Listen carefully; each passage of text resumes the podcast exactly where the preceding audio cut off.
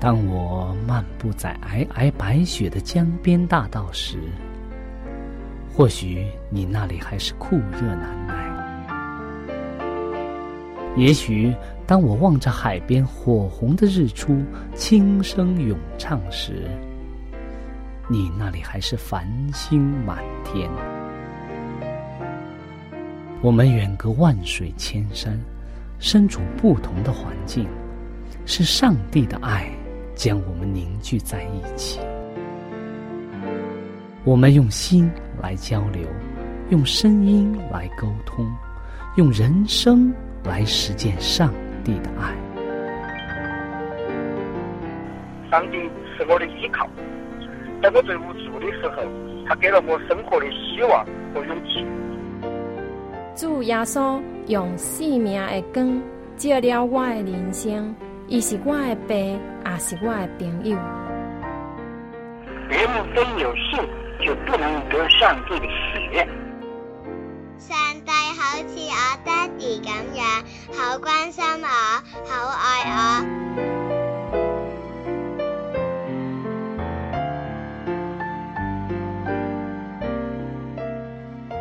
亲爱的听众朋友，我是小明。欢迎您收听由我为您主持的《小明说事》节目。在这里呢，我们将以轻松愉快的互动方式，来与您分享一些有趣的哲理故事、人物故事，或发生在你我身边的故事。同时呢，也希望你和我能够从这些故事中得到一些属灵的启示。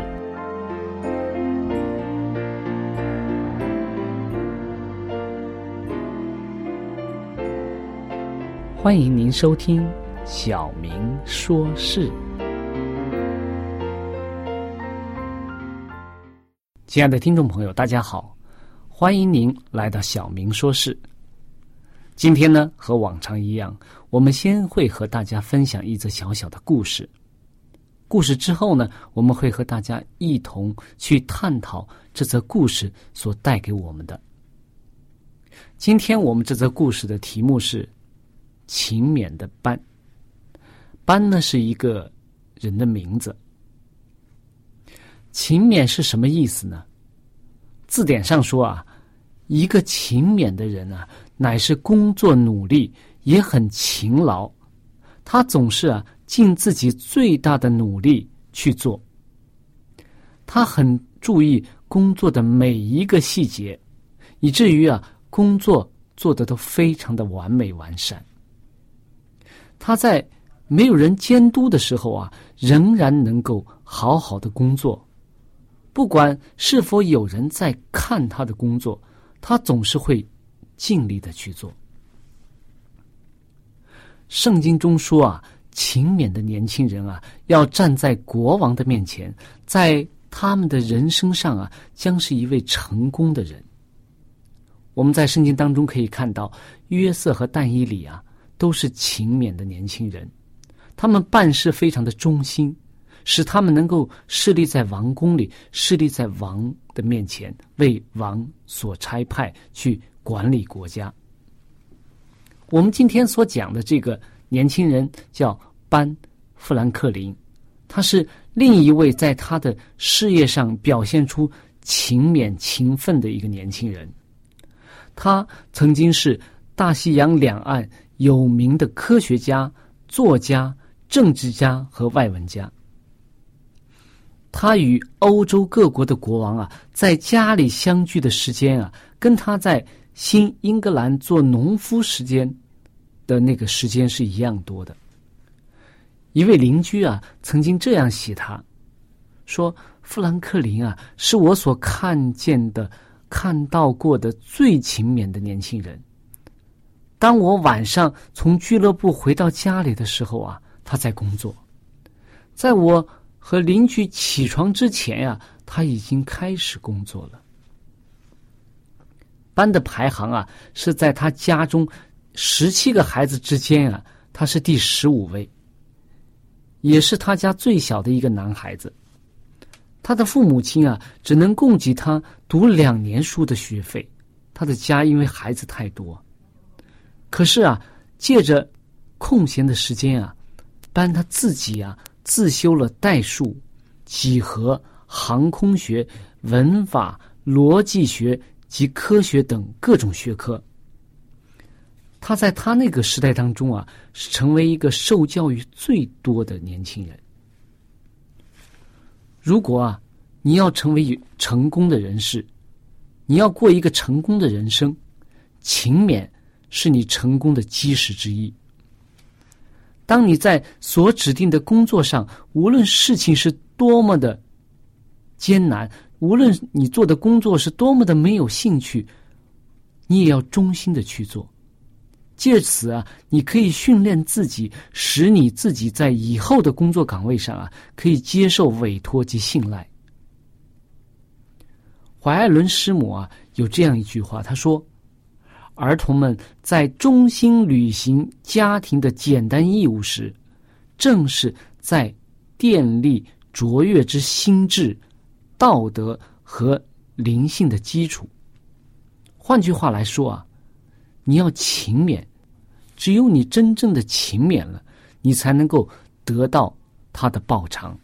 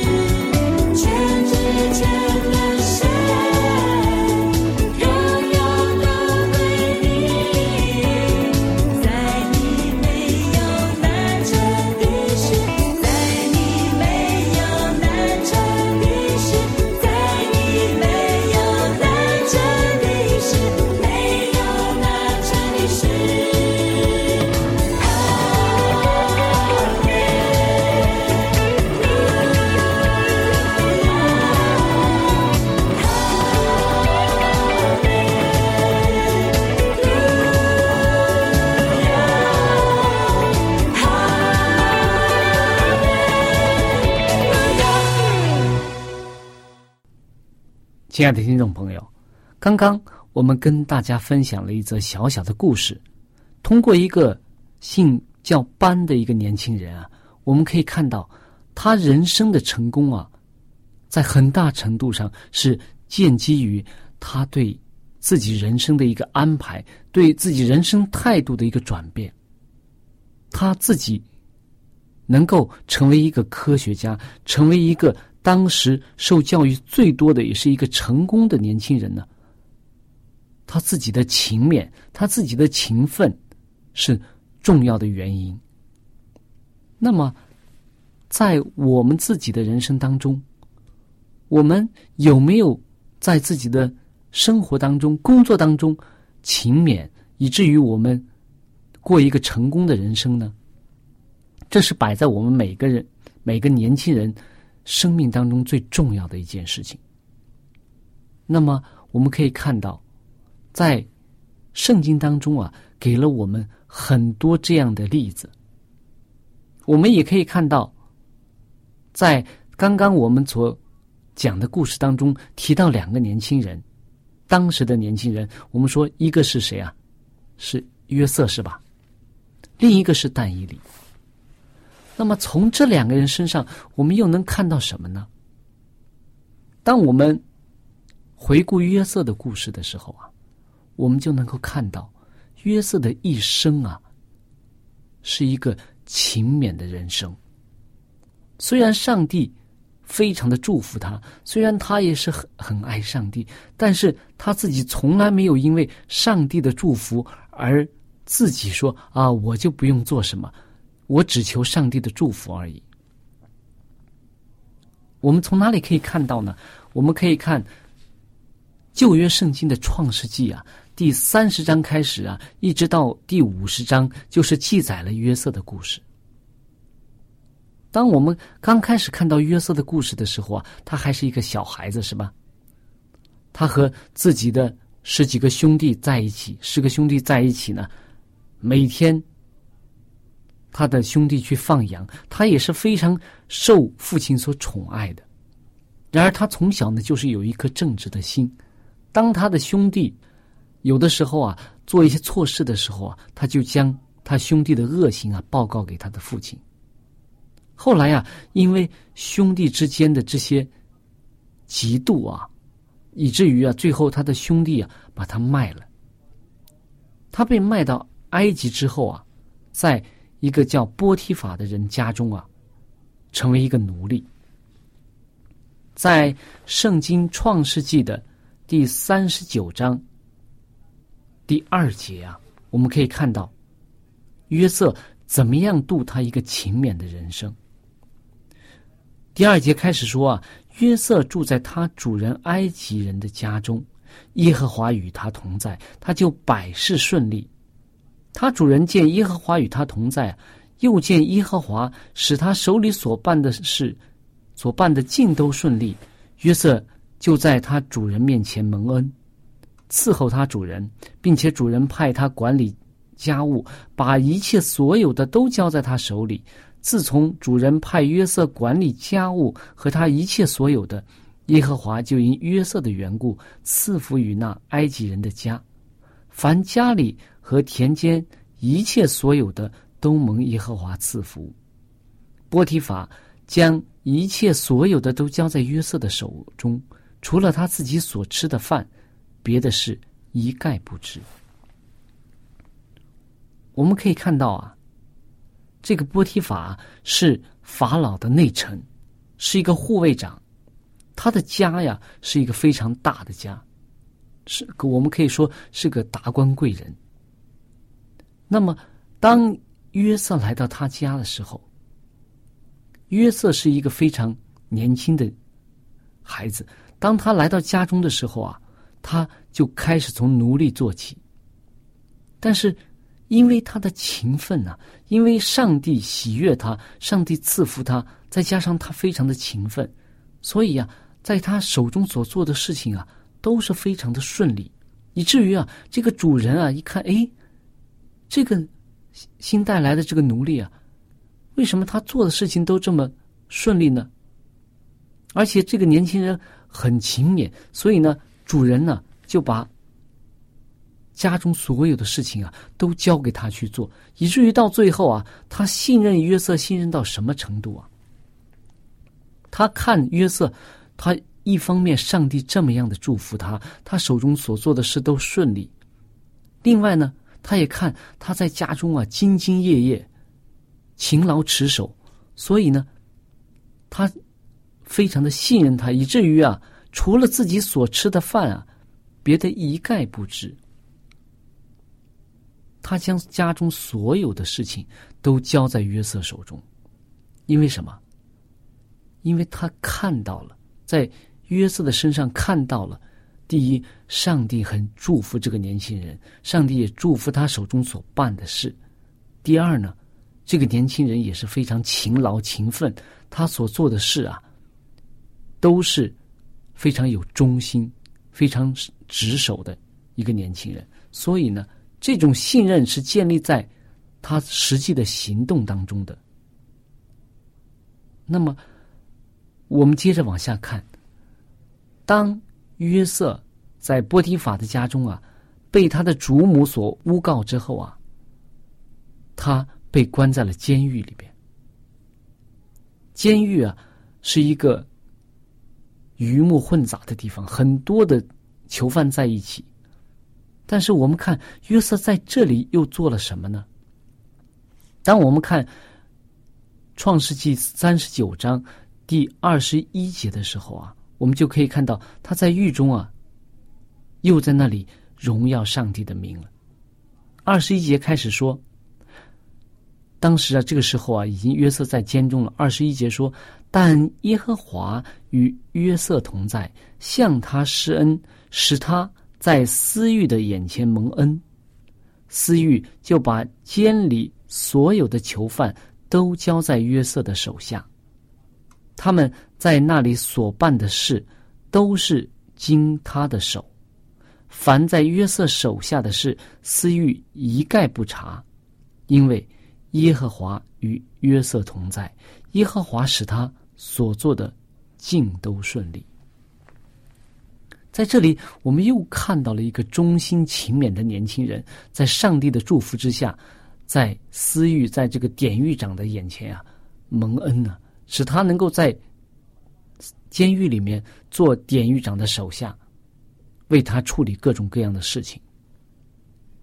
所以我们在读圣经的时候啊，当我们看到我们这些先贤们他们的人生的时候，我们要从他的生命里边去获取我们今天所要得到的信息。上帝给我们的信息是。我们无论在什么样的岗位之上，无论在做什么，我们都要有一颗勤勉的心。我们也要兢兢业业的去做我们手头上所做的工作。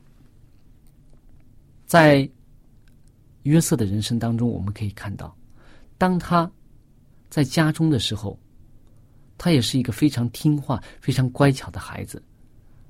当他被卖到埃及的时候啊，在波提法的家中，他由一个普通的奴隶，家里的奴隶开始啊，兢兢业业、勤勤勉勉的为主人服务，以至于主人看在眼中啊，觉得这个年轻人，他的做法、他的做事的方法、态度和别的人不一样，他很忠心，所以呀，主人就把更重要的工作派给他去做。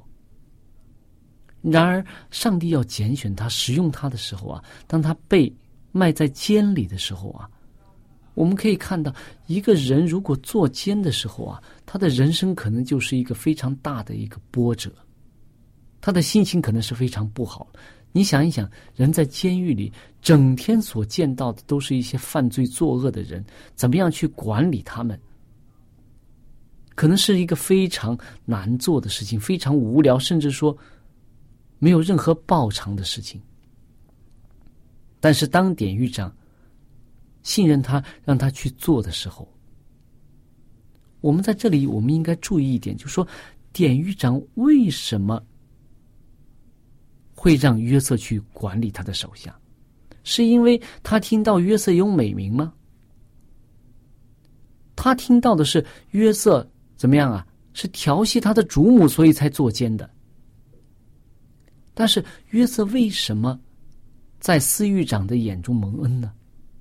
就是因为他有一颗爱主的心，他的行事为人，他的做事方法，使司狱长感到这个人，这个年轻人是一个非常勤奋、努力，而且是正直的年轻人。所以呢，他愿意将这么重要的工作，所有的囚犯都交在约瑟的手下，而且呢，他们在那里所办的事情都要经过约瑟的手。而且在这里，我们可以看到同样的句子说：“凡在约瑟手下的事，私欲一概不查。”当我们看前面约瑟在波提法的家中的时候，也是这样，是吗？波提法将一切所有的都交在约瑟手下，除了自己所吃的饭，别的事一概不知。所以我们可以看到，一个主人对他的一个管家，或者对他的一个手下的一个信任度啊，已经信任达到了这样一个程度，以至于他除了自己的一些私事之外啊，他约瑟所管理的事情，他一概都不查，一概都不知。因为什么？他充分的信任这个年轻人，所以我们当我们在人生当中，我们经历一些事情的时候，我们如果是兢兢业业的去做我们手头上所做的工作，那么上帝一定会祝福我们，上帝一定也会使我们能够得到我们领导。或者说我们上司，或者说我们同事，或者说我们家人朋友的理解和支持。有的时候啊，我们经常，特别是年轻人，经常以喜好来评论工作。哎，我喜欢不喜欢我的工作？哎，我的这个工作有没有意义？经常我们是以这样的方式去评判，而不是说，哎，我现在既然做了这份工作，我就好好的把它做好。很多时候啊，我们选择工作而不选择我们的工作态度，这是我们人生中需要学习的一个过程。如果我们选择了这份工作，我们就应该兢兢业业的去做这份工作，因为上帝要让我们在工作当中去锻炼自己。是去锻炼自己的能力，去锻炼自己和上帝之间的关系，去锻炼自己信任上帝的态度。我们再看看戴伊里，他的人生也是很有起伏的。他在公元前六百零五年啊，被掳到这个巴比伦啊，其后啊，经过了什么尼布甲尼撒王、博沙撒王，还有大利乌以及最后的。塞鲁士王朝啊，他在这个王朝里边四任的王朝里面任职六十年。我们经常说“一朝天子一朝臣”是吧？天子、皇帝换了，大臣一定会换，但是但以理却在这六十年中历任四届这个皇帝的阁中大臣。所以我们可以看到他的兢兢业业啊，可以使他既在王面前蒙恩，更使他荣耀上帝的名。